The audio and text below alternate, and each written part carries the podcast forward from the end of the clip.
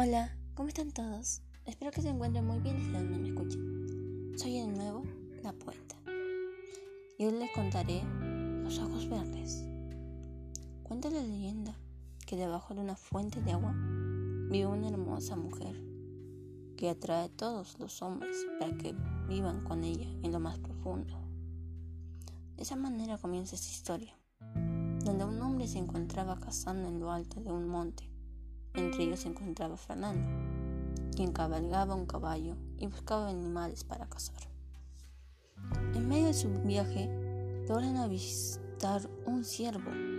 Entonces comienza a acercarse al animal para cazarlo y este logra escapar. Inician los disparos y nadie logra dar con el objetivo.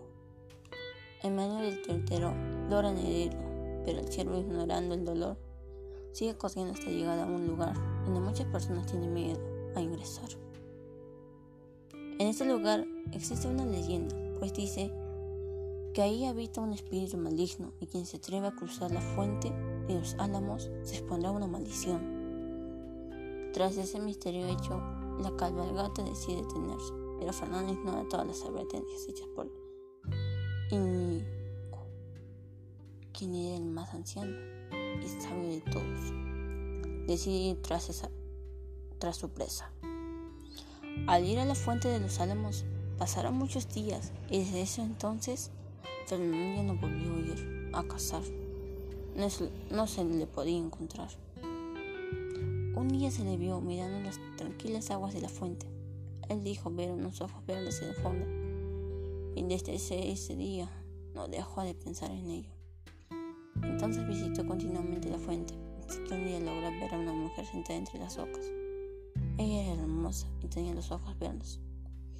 Eran exactamente como los ojos que él ya había visto. Él hablaba con ella cada vez que tenía la oportunidad, pero ella jamás decía una sola palabra. Durante una de sus visitas, Fernando se dirige hacia ella con un te quiero.